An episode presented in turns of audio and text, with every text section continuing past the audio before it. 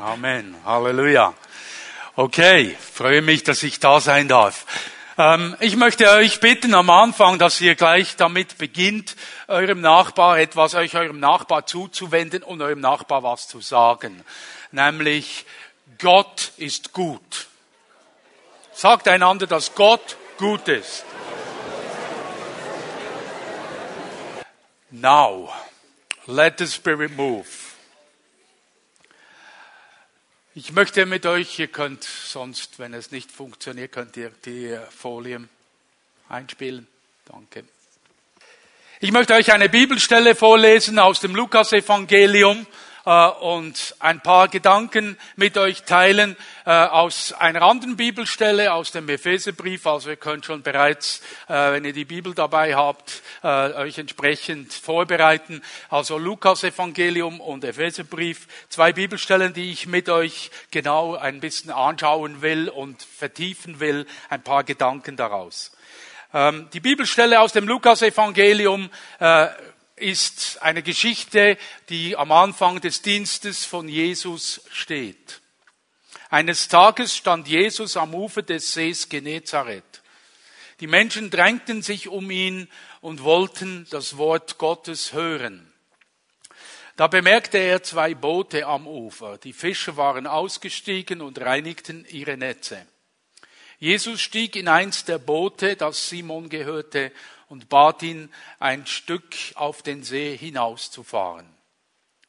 Also wir sehen Jesus am Ufer des Sees Genezareth und die Menschen drängen sich um ihn.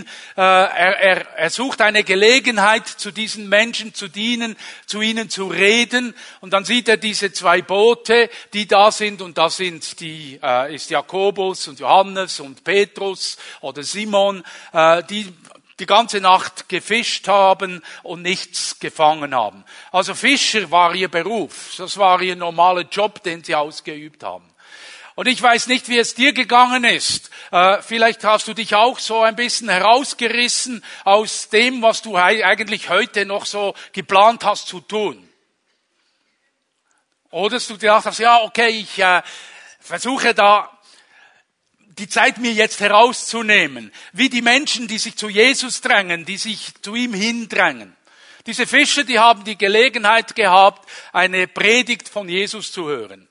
Äh, für sie war das eine Überraschung, es war ungewohnt, sie haben, sie haben nicht die Absicht gehabt, dorthin zu gehen. Die anderen Menschen schon, die gingen dahin.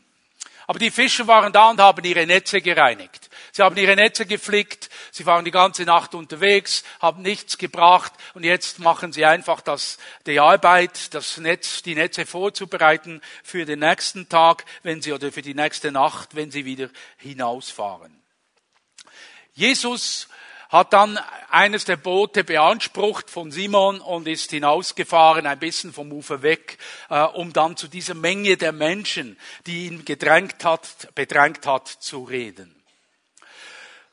So konnte er sich setzen und die Menge vom Boot aus unterweisen. Interessant hier auch noch, so konnte er sich setzen und die Menge unterweisen. In, in der jüdischen Kultur ist es so, dass der Lehrer sitzt und die Leute stehen.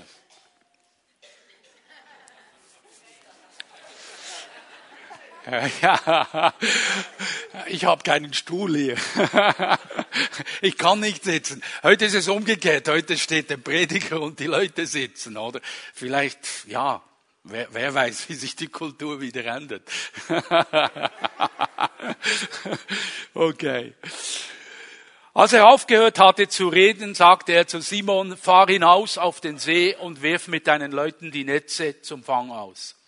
Aber Meister wandte Simon ein, wir haben die ganze Nacht gearbeitet und nichts gefangen.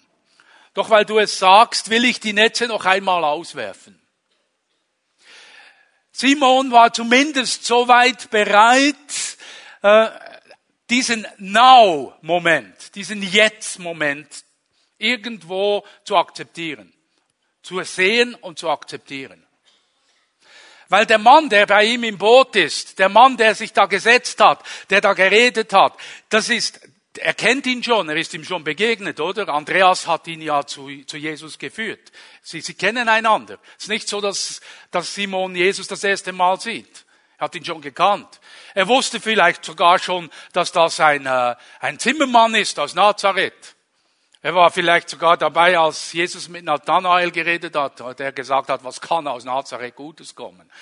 Also, das ist möglich, dass wir kennen die Geschichte da nicht, was er alles gedacht hat, aber da kommt dieser Zimmermann und will ihm, der sein Leben lang Fischer war und den See kennt wie sein Hosensack, will ihm klar machen, fahr noch mal raus. Jeder Mensch weiß, der ein bisschen eine Ahnung hat von Fischen, dass es sich nicht lohnt, am Tag hinauszufahren. Das sind die, das sind die Fische am, am, in der Nähe des Ufers, nicht mehr im See draußen. Also, es bringt nichts. Warum soll ich hinausfahren und die Netze auswerfen? Aber dein Bier, du sagst es, wenn es nicht klappt, ich habe nur gemacht, was du sagst. Meister, wir haben gearbeitet, nicht gearbeitet und nichts gefangen, aber wenn du es sagst, gehe ich nochmal. Ich benutze die Gelegenheit. Das sie es dann getan hatten, umschlossen sie eine solche Menge Fische, dass die Netze zu reißen begannen. Deshalb winkten sie ihren Mitarbeitern im anderen Boot, sie sollten kommen und ihnen helfen. Zusammen füllten sie die beiden Boote bis zum Rand, so dass sie fast sanken. Als Simon Petrus das sah, kniete er sich vor Jesus hin und sagte, Herr, geh weg von mir, ich bin ein sündiger Mensch. Denn er und seine Begleiter waren tief erschrocken, weil sie einen solchen Fang gemacht hatten. Jesus begegnet diesem Mann, diesem Simon, indem er ihn segnet mit einem Segen, der unfassbar ist. Die, die Boote sind fast abgesoffen. So unfassbar ist es. Und da passiert etwas mit Simon. Komme dann noch darauf zurück. Er geht auf die Knie und sagt, Herr, geh weg von mir. Ist euch aufgefallen, vorher hat er gesagt, Meister, Rabbi, Rabbi, wenn, wenn du es sagst, mache ich's. Okay? Vertrau darauf. Also wenn du das sagst, dass das gut ist, Sinn hat und irgendwo ich fahre raus.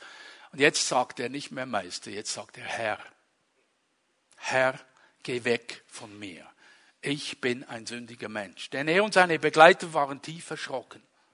Und genauso ging es Jakobus und Johannes, den Söhnen von Zebedäus, die mit Simon zusammenarbeiteten. Doch Jesus sagte zu Simon, du musst dich nicht fürchten, von jetzt an wirst du ein Menschenfischer sein. Dann zogen sie die Boote an Land, ließen alles zurück und folgten Jesus. Ich komme nochmal zurück auf diesen Text, aber ich möchte jetzt eigentlich wechseln und in den, in den Epheserbrief gehen und diese Stelle aus dem Epheserbrief mit euch anschauen, aus Epheserbrief 2, 18 bis 20. Durch ihn haben wir beide in einem Geist freien Zugang zum Vater. So seid ihr also keine Fremden mehr, geduldete Ausländer, sondern ihr seid Mitbürger der Heiligen und gehört zur Familie Gottes. Ihr seid auf dem Fundament der Apostel und Propheten aufgebaut, in dem Jesus Christus selbst der Eckstein ist. Das sagt Paulus. Ich weiß nicht, mit was für einer Erwartung du heute hierher gekommen bist. Ich weiß nicht, was dich bewegt hat, an diese Konferenz zu kommen. Weil du eingeladen wurdest, weil dich irgendetwas interessiert, eine Predigt interessiert, irgendetwas, ich kenne es, ich weiß es nicht. Ich weiß nicht, ob du da bist mit dieser Erwartung, Herr, berühre mein Leben. Herr, ich möchte mehr von dir bekommen. Herr, ich möchte ein Erlebnis machen, eine Erfahrung mit dir machen. Heiliger Geist, ich möchte neu erfüllt werden von dir. Oder ich möchte geheilt werden. Oder ich brauche deinen Segen. Herr, ich erwarte, dass ich gesegnet werde in diesen zwei Tagen an diesen Pfingsten. Ich weiß es nicht, was deine Erwartungen sind. Und vielleicht bist du jemand von den Menschen, der schon oft an solchen Dingen, an solchen Konferenzen und Veranstaltungen teilgenommen hat und bestimmte Erwartungen gehabt hat und die wurden nicht erfüllt. Du bist wieder rein nach Hause gegangen. Du hast gesagt, gut, wir haben was Gutes erlebt und ich habe viel gute Dinge gehört, aber eigentlich ist das, was ich, was ich in meinem Leben erwarte, ist nicht passiert. Ich möchte dir sagen, dass Gott gut ist. Egal was wir erlebt haben und egal was wir, was wir manchmal meinen zu glauben, egal was, wo wir stehen. Gott ist gut und das muss in unsere Köpfe rein, Leute. Und er ist immer gut. Er hört nicht auf, gut zu sein. Ist immer gut. Er ist ein guter Gott. Das ist das Erste, das wir verstehen müssen. Manchmal ist es nicht so, dass wir, dass Gott derjenige ist, bei dem das Problem liegt. Dass er, äh, er ist im Moment gerade beleidigt oder er hat sich im Moment gerade von mir abgewandt, weil ich eben noch missgebaut habe gestern oder weil ich das und das gesagt oder das und das gemacht habe. Darum hat er jetzt ein bisschen ist ein bisschen sauer auf mich und hält darum seinen Segen zurück und lässt mich eben nicht erleben, was ich eigentlich auf dem Herzen habe. Das ist Quatsch mit Soße. Vergesst sowas. Gott ist gut und seine Ressourcen, das, was er hat im Himmel zur Verfügung, ist unbegrenzt. Es gibt keine Grenzen. Bei Gott ist alles möglich, alles möglich, alles möglich. Alles ist möglich bei Gott. Wenn du also heute da bist, darfst du von Gott alles erwarten. An ihm liegt's nicht. An ihm liegt's nicht. Es liegt vermutlich an uns. Es liegt vermutlich an uns. Wir begrenzen. Wir setzen Limiten. Und das ist hier so schön gesagt mit dem, was hier sagt Paulus hier so schön, mit der Jesus ist der Eckstein. Wisst ihr, in der Antike gab es noch keine iPads und es gab noch keine Grafiktablets und es gab noch nicht diese schönen Dinge, mit denen man Pläne sehen konnte. Also wenn man ein Haus gebaut hat, hat man nicht die Pläne gehabt. Also Papyrus war teuer, oder? Äh, man hat nicht das Zeug aufgezeichnet und dann äh, kopiert und verteilt, äh, sondern man hat in der Antike hat man Häuser so gebaut, Gebäude so gebaut, dass man einen Eckstein genommen hat. Und das ist das Bild, das die Bibel braucht. Ein Eckstein und dieser Eckstein, der definiert das Gebäude. Der wird gelegt, der wird, das Fundament wird gelegt und dann wird der Eckstein darauf gelegt und auf diesem, dieser Eckstein sagt, wo die Mauer entlang geht, wie, wo, wie das Haus ausgerichtet ist, wie hoch es wird. Der Eckstein ist die Definition des Gebäudes wie groß das Gebäude wird. Oder anders gesagt, welchen, welchen Umfang das Gebäude bekommt, wie groß das Gebäude ist. Das ist das Bild. Jesus ist der Eckstein. Er definiert das Gefäß, ich sage es mal mit den Worten, er definiert das Gefäß meines Lebens wie viel ich empfangen kann. Die Frage ist, ist er mein Eckstein? Ist er der Eckstein in deinem Leben? Ist dein Leben auf Jesus Christus aufgebaut als Eckstein? Ist es definiert oder gibt's da noch so viele andere Pfosten in deinem Leben, die du sagst, da habe ich noch deinen Pfosten. Jesus ist auch gut, aber da habe ich noch den Pfosten und der Pfosten auch noch da unten dran und der definiert auch noch ein bisschen so, wie mein Leben aussieht. Und dann habe ich noch so meine Vorstellungen und meine Wünsche, äh, was ich eigentlich will. Äh, und, und, und Jesus, der ist gut das, das ist der Herr meines Lebens. Aber ist er der Eckstein? Merkt ihr, ich möchte euch herausfordern, dass ihr heute Morgen, also zu Beginn dieser, dieser Rekord möchte ich euch herausfordern, dass ihr beginnt zu definieren auf dem Eckstein, was ihr bekommen könnt. In diesen Tagen. Dass ihr mit Jesus als Eckstein eine Definition bekommt von der Größe der Erfahrung dessen, was ihr erlebt mit ihm. Wenn Jesus nicht der Eckstein ist oder nur so ein Teil in unserem Leben ist, dann können wir viel erwarten, aber werden nicht viel bekommen, weil wir auf dem falschen Stein gebaut haben. Das ist das Problem. Und das sehen wir in der ersten Geschichte. Ich komme wieder darauf zurück.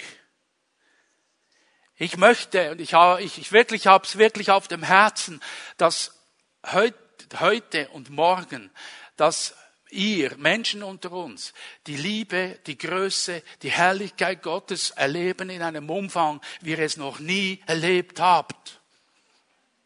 Noch nie erlebt habt. Dass ihr sagt, ich habe nicht gewusst, dass das so großartig ist. Ich habe nicht gewusst, dass Gott so gut ist. Ich habe das gar noch nicht gewusst. Ich habe es nicht mal gedacht, dass er so gut ist. Das wünsche ich dir von ganzem Herzen, dass das in diesen Tagen passieren kann.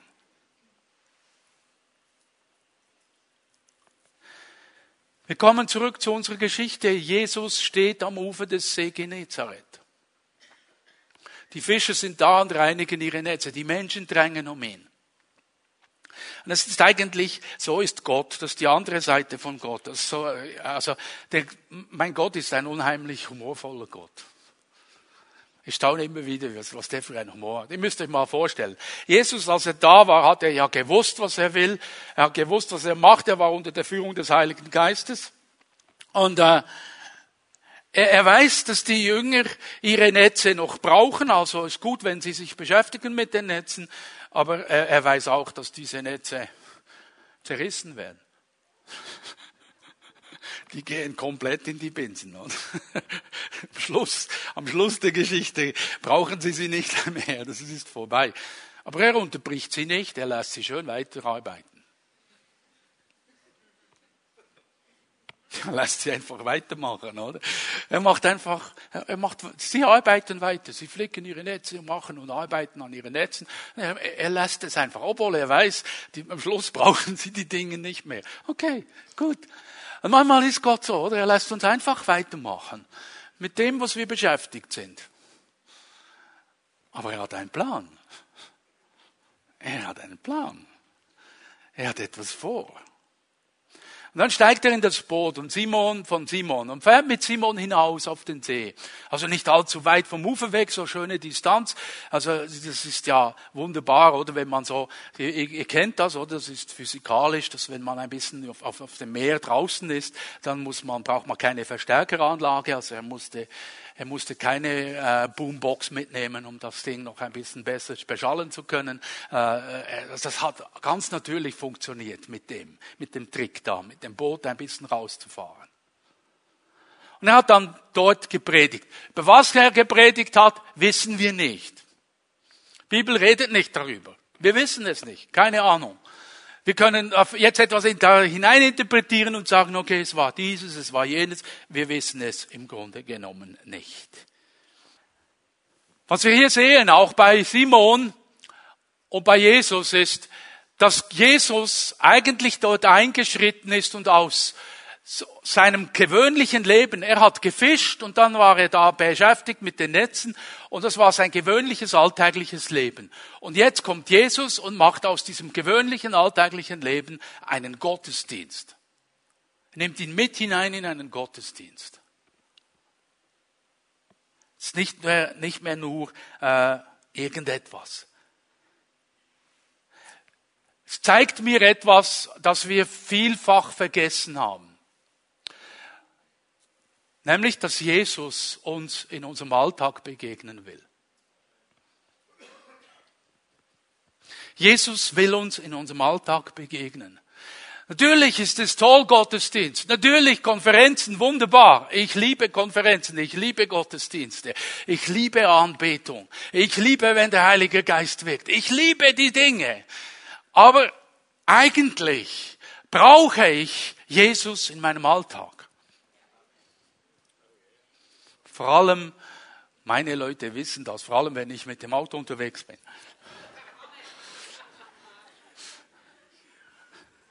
Da brauche ich Jesus unbedingt, oder? Und mir zu bewusst zu werden, Jesus will, Gott will mit uns in unserem Alltag genauso umgehen, wie er das im Gottesdienst macht. Er will das, was er in dieser Konferenz, in dieser, in dieser Reko macht, will er mit dir auch weiterfahren nächste Woche. Er will Montag, mit, äh, Dienstag, Mittwoch, Donnerstag, Freitag, Samstag genauso mit dir weiterfahren. Das, was du hier erlebst, das ist nicht nur einfach hier begrenzt, sondern die Begegnung mit Jesus ist, ist, ist überall da. Und wisst ihr, meine absolut stärksten Erlebnisse mit Gott, die mache ich in meinem Alltag inzwischen. Ich mache die absolut stärksten Erfahrungen mit Gott im Moment in meinem Alltag, wenn Gott mir unterwegs begegnet. Wenn ich am Spazieren bin, beten bin oder irgendwo unterwegs bin und plötzlich macht's Klick und dann kommt Gott und dann ist eine Gegenwart von Gott da und ich denke, wow! Und das Schlimme dabei ist, dass die so großartig sind, dass ich meistens dann, wenn Gott sagt, und jetzt kannst du wieder zurück, äh, ich, jetzt gut, die Session ist vorbei, jetzt darfst wieder zurück in deinen Alltag hinein, dass ich dann meistens heule und, und, und schreie und sage, nein, ich will bleiben. Nein, ich will bleiben. Herr, lass mich nicht weggehen. Lass mich nicht aus dieser Offenbarung fallen. Lass mich nicht aus dieser Vision herauskommen. Ich, ich will nicht zurück. Ich will nicht zurück in den Alltag. Ich will hier bei dir bleiben weil es so gut ist bei dir. Aber Gott begegnet uns im Alltag. Als er aufgehört hatte zu reden, sagte er zu Simon, fahr hinaus auf den See. Nun macht Gott etwas und was er liebt zu tun. Das ist typisch Gott. Er versteht ja als Zimmermann viel von Holz, von Häuserbauen, aber von Bauarbeit, aber äh, er ist in den Bergen aufgewachsen in Nazareth. Äh, von Fischen hat er keine Ahnung. Vor allem, wenn man es mit, mit, mit Simon vergleicht. Manchmal kommt Gott mit Dingen in unser Leben und äh, sagt uns Dinge oder ermutigt uns Dinge zu tun oder uns mit, auf Dinge einzulassen, wo wir uns fragen, wie kommt er darauf? Vielleicht haben wir nicht unbedingt das Empfinden, ja, es ist Gott, der keine Ahnung hat davon, sondern ich habe keine Ahnung. Was soll ich da tun? Warum soll ich das machen? Warum fordert er mich heraus, das zu tun, so darauf einzugehen? Warum lädt er mich ein, etwas zu wagen, wo ich eigentlich Angst habe, es zu tun? Warum fordert er mich aus, auf, aus der Komfortzone herauszutreten? In etwas hineinzugehen, wo ich mich nicht unwohl fühle. Er liebt es, das zu tun. Er liebt es, weil er uns brauchen will und weil er uns begegnen will. Simon hatte zumindest so viel Respekt vor, vor diesem Zimmermannssohn aus Nazareth, dass er bereit war, ohne Widerspruch zu gehorchen. Wenn Gott dich also heute und hier, wenn der Gott dich now anspricht, dann überlege einmal, dann halte ein. Sag nicht einfach sofort Ja und sag auch nicht sofort Nein, sondern überleg mal, mit wem habe ich es zu tun? Wer hat mich angesprochen? Was will er mit mir? Was kann ich erleben? Was? Und dann geh, tu es. Wisst ihr, unser Problem ist, dass wir so oft, wenn Gott uns anspricht, all unser Wissen, all unsere Erfahrungen, all unsere, unsere Berechnungen, Überlegungen und Vorstellungen und sogar unsere Gefühle mit einbeziehen. Und, und dass wir dann diese Dinge äh, komplett durchmischen alles und dann wird die Stimme Gottes immer kleiner, immer kleiner, immer kleiner. Und die Wahrscheinlichkeit, dass wir bereit sind, es zu tun, wird auch entsprechend kleiner, dass wir uns darauf einlassen. Als sie es, Meister, weil du es sagst, werde ich es tun. Nimm diesen Satz mit hinein in diese Reko. Kannst auch Herr einsetzen oder Jesus einsetzen. Jesus, wenn du es sagst oder weil du es sagst, dann will ich es tun. In diesen Tagen. Wage es einmal. Mach, wir sind, wisst ihr, Konferenz, das ist so, das ist so ein Übungslokal, oder? Wir sind hier in einem Übungslokal. Hier hast du einen geschützten Rahmen. Hier bist du jetzt nicht ausgestellt irgendwo draußen, sondern hier ist ein geschützter Arbeitsplatz. Ein geschützter Übungsplatz. Hier kannst du üben. wenn der Herr dir etwas gibt und etwas sagt, dass du es tun sollst, mach's einfach. Es hat genügend geistliche Leiter, die dir helfen werden, auch wenn du Angst hast, oh, ich mache einen Fehler. Kein Problem, mach doch Fehler. Wie hast du deinen Beruf gelernt? Indem du Fehler gemacht hast, stimmt.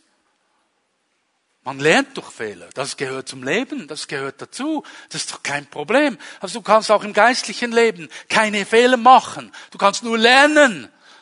Du kannst nur lernen, es besser zu machen. Wag es. Und als sie es dann getan hatten, umschlossen sie eine solche Menge Fische, dass die Netze zu reißen begannen. Leute, diese Geschichte, dieser Satz, das ist der absolute Hammer. Überlegt euch mal. Jesus Christus, Gott segnet Simon über seine Kapazität hinaus. Über seine Kapazität hinaus. Willst du Segen über deine Kapazität? Weißt du, du merkst dann, dass du wirklich gesegnet bist, wenn du sagst, wenn du merkst, uh, mein Boot ist zu klein. Uh, das kann ich gar nicht fassen, oder? Aber wir sind so kleinlich manchmal mit Gott, oder? Erwarte von Gott Segen über deine Kapazität hinaus. Wenn er das getan hat mit Simon, meinst du, dann lässt er dich im Stich? Ja, Simon, der war halt der Petrus, war halt da. Nee, der war gewöhnlicher Fischer. Der hat noch ein bisschen sehr viel Skepsis gehabt, auch diesem Mann gegenüber. Und der hat sein normales Leben gelebt, so wie wir alle unser normales Leben leben. Und ihn hat er gesegnet über seine Kapazität hinaus. Gott will dich segnen an dieser Rekord über deine Kapazität hinaus. Er kann es. Er kann es. Die Frage ist, ob eben, ob wir es, ob, ob unser Gefäß genug groß ist, dass wir es überhaupt mal zulassen oder ob wir es ganz bewusst kein halten. Das ist, was Simon hier erlebt hat, dass er dann noch seine Kollegen winken mussten und sagen, kommt und helft. Und die haben das zweite Boot ebenfalls gefüllt, dass es fast abgesoffen ist. Äh, das ist unglaublich, oder? Absolut unglaublich. Aber wisst ihr was? Das ist Königreich Gottes Segen. Der kommt immer im Überfluss. Der ist immer im Überfluss. Und mit diesem Segen sind wir laut Paulus im Epheserbrief gesegnet. Ja, mit jeglichem Segen, der in den himmlischen Regionen vorhanden ist, will er uns segnen. Will er dich segnen. Heute, jetzt, now. Let the Spirit move.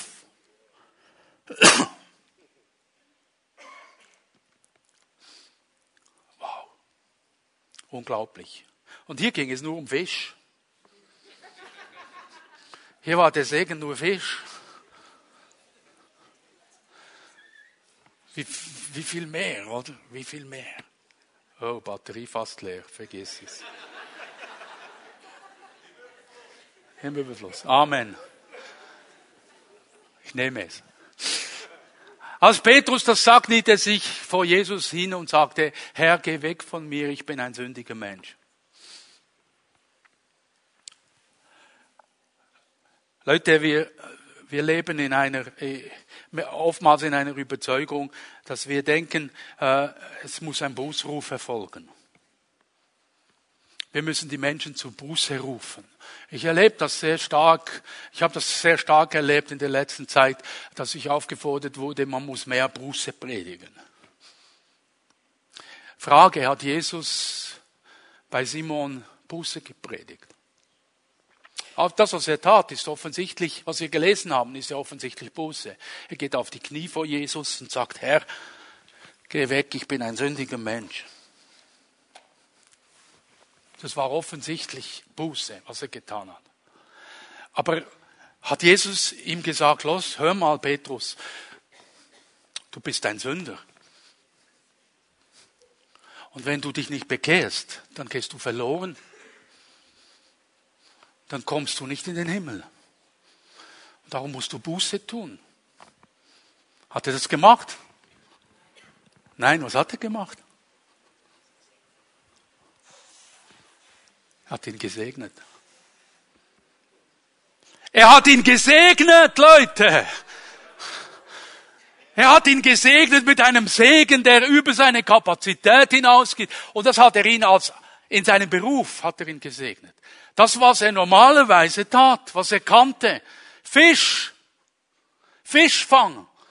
Er ist ein Fischer und er wird in seinem Beruf, in seinem Geschäft gesegnet über alle Kapazitäten hinweg und dass er die Güte Gottes erlebt hat, dass er diese überfließende, unfassbare, oh, herrliche Güte von Gott erlebt, über sein Verständnis hinweg, dass er das erleben darf, das hat ihn auf die Knie gebracht. Ich halte es mit, mit Römer 2, Vers 4. Begreifst du denn nicht, dass Gott dich mit seiner Güte zur Umkehr bringen will? Oh, ich wünsche mir, dass wir mehr aus der Güte Gottes heraus auf die Knie gehen, dass wir Buße tun. Ich wünsche mir, dass wir nicht aus Angst, aus, aus, aus Angst davor für irgendetwas oder aus Druck heraus, äh, du musst jetzt, komm jetzt, tu jetzt, mach jetzt, sondern dass wir die Güte Gottes, dass wir den Segen so erleben, dass Gottes Segen uns einfach auf die Knie zwingt. Wir sagen, wow, der Gott ist so gut.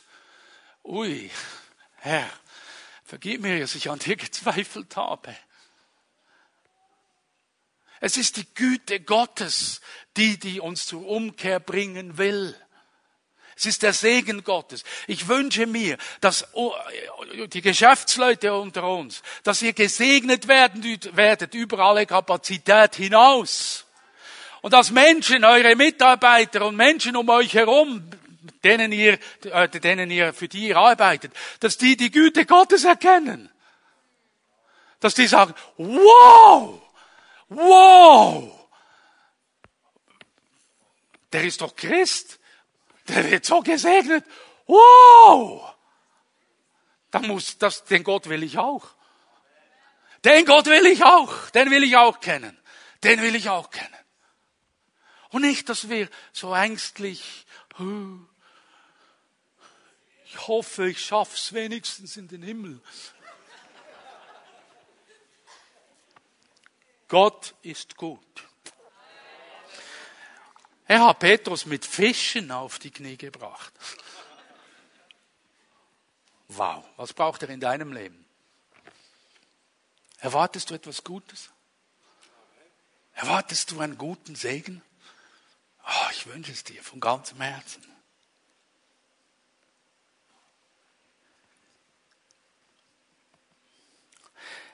Wie gesagt, in dieser Geschichte ist auch noch, wir sehen, dass Jesus der Eckstein wurde in Petrus Leben, also in Simons Leben. Wir wissen, er hat ihn gekannt, von Andreas her, seinem Bruder. Sein Bruder hat ihm Jesus vorgestellt. Äh, das lesen wir in Johannes Evangelium im ersten Kapitel.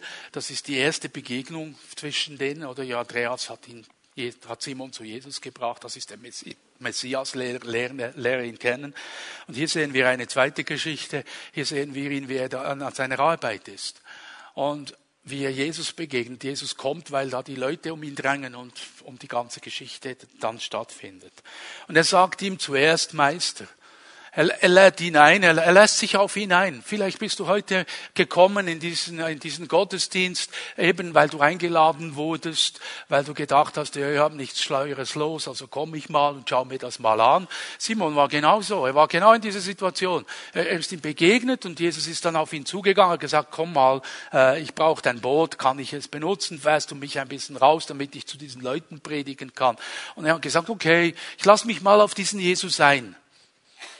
Lass mich mal drauf ein. Kann ja nicht schlimmer werden, oder? Gefangen haben wir eh nichts, zu tun habe ich nichts mehr. Also ich kann gerade so gut mir jetzt die Zeit nehmen und da zuhören, was der zu sagen hat, was der diesen Menschen erzählen will. Und er ist mit ihm auf den See rausgefahren. Und dann kommt die direkte Ansprache. Er sagt ihm, fahr raus. Fahr auf, ins, auf den See hinaus und wirf das Netz nochmal aus. Und jetzt sagt der Meister, ich will es tun. Jesus ist immer noch nicht der Eckstein. Er hat noch keine konkrete Erwartungen in ihn, außer dass der etwas sagt und ich will mich mal darauf einlassen. Ich reagiere auf das, was er sagt und tue, was er sagt. Und dann fährt er raus und dann erfährt er den Segen. Dann erlebt er die Güte Gottes. Dann entdeckt er, dass dieser Jesus mehr ist, als er gedacht hat, dass er zu sein, oder als er, als er gemeint hat, was andere über ihn erzählt haben. Jetzt erlebt er die Güte Gottes selbst an sich selbst und sieht, wow, ein Boot voll mit Fisch. Zu einem Zeitpunkt, wo es gar nicht geht, unmöglich, Wunder. Es ist gar nicht Zeit, so viel Fisch zu fangen. Und noch an dieser Stelle, der muss irgendeine Trillerpfeife haben, wo er die Fische herbeipfeifen kann, dass sie da in diesem Moment da ins Netz hineinkommen. Nein, das hat er nicht. Er hat einfach die Güte Gottes erlebt. Und jetzt sagt er, Herr, Herr, Kyrios, Adonai, Herr, du bist der Eckstein, sei der Eckstein in meinem Leben. Das sagt er so nicht, aber darauf läuft es hinaus. Ich tue Buße. Ich bin ein sündiger Mensch, ich brauche dich. Ich will, dass du der Eckstein bist.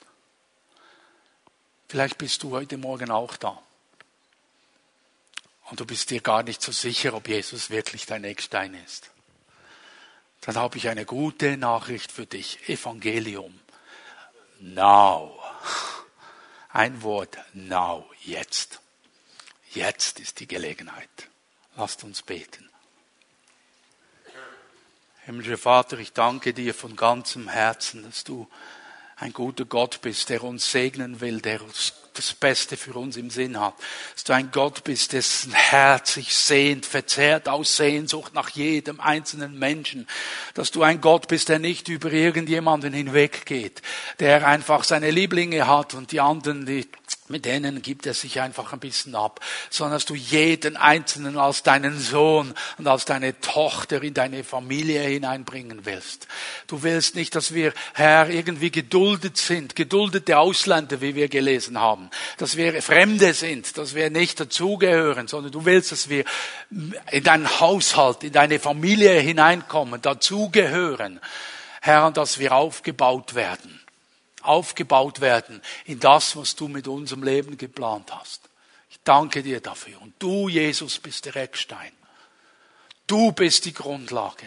Du definierst, wie groß, wie herrlich, wie wunderbar. Die Größe, die Dimension deiner Liebe werden durch dich bestimmt.